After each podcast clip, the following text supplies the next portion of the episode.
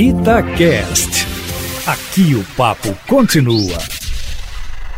Pois é, Aline, o governo tanto mexeu com os dados da pandemia que acabou achando quem lhe pusesse freios. A decisão do ministro Alexandre de Moraes de mandar o governo voltar a exibir os números reais da pandemia do novo coronavírus já era esperada, de certa forma. Aquele velho assunto: o presidente pode muito, mas não pode tudo. Porque não é assim que as coisas funcionam, Aline. Pelo rito do Supremo Tribunal Federal, o ministro deu prazo de 48 horas a partir de ontem para a Advocacia Geral da União se manifestar. E a partir daí, o Ministério da Saúde terá que voltar a divulgar os dados sobre a pandemia na sua integralidade, ou seja, nada de falar apenas nos mortos das últimas 24 horas e no de recuperados, mas tudo, as vítimas do dia, os dados acumulados, enfim, tudo aquilo que parecia que o governo queria esconder ou manipular, como foi a impressão geral de todos que viram a mudança de uma hora para outra nas estatísticas do Ministério da Saúde. Na verdade, o Supremo, como de hábito, foi movido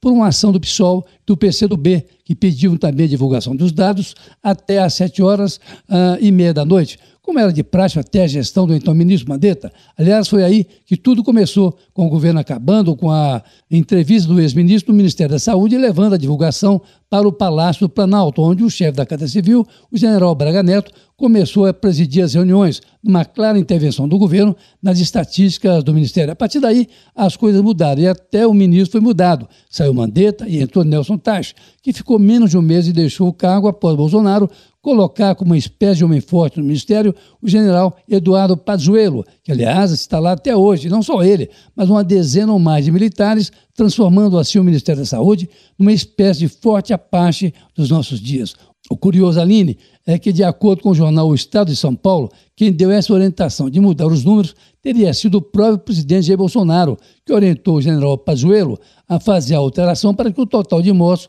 ficasse aí em menos de um mil por dia. Mas, no que parece, a orientação teria sido mal interpretada pela assessoria do ministro, de tal forma que, na semana passada, de repente, cerca de mil mortos desapareceram da estatística oficial em menos de duas horas. Ou seja, o Ministério divulgou um número e logo depois outro, confundindo que acompanham esses dados, e não só os ouvintes de rádio, jornal e televisão, mas também a comunidade científica fora e dentro do Brasil, para avaliar a tendência da curva nas diversas regiões do país. O Ministério já admitia nos últimos dias voltar à forma original de divulgação dos dados, mas ainda sem todas as informações, de tal sorte que um grupo de jornais e sites formaram uma espécie de consórcio para pegar os dados diretamente junto à Secretaria de Saúde para melhor informação dos seus leitores, num bypass sobre o governo federal, algo inédito, Aline, jamais visto, nem mesmo quando o país enfrentou uma epidemia de meningite em plena ditadura militar na década de 70, de forma que foi preciso agora,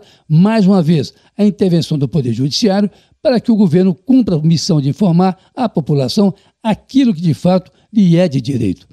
Olha, é isso mesmo, Eustáquio. Parece que o Tribunal Superior Eleitoral e o Congresso Nacional chegaram à conclusão que não dá para realizar as eleições de outubro em plena pandemia de coronavírus. Ontem, o presidente do Tribunal Superior Eleitoral e os presidentes da Câmara, Rodrigo Maia, e do Senado, Davi Alcolumbre, se reuniram e chegaram à conclusão de que há um, um consenso de que as eleições precisam mesmo ser adiadas, mas que deveriam ser realizadas ainda este ano, sob a justificativa de que no início do ano que vem o quadro epidemiológico vai estar mais ou menos grave como agora, se não pior, de forma que talvez dezembro seja o melhor momento para as eleições, sem possibilidade de prorrogação de mandatos, como aliás querem muitos prefeitos que ganhariam com isso dois anos de mando político aí de graça no seu município. A alegação tanto dos presidentes da Câmara e do Senado, assim como do presidente do TSE, o ministro Roberto Barroso, é de que é preciso que se respeite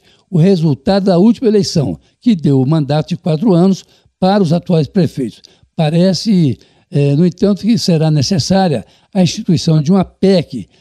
que precisa ser apresentada logo, logo no Congresso, de forma que a eleição possa ser realizada em final de novembro e início de dezembro. Carlos Lindenberg, para a Rádio Itatiaia.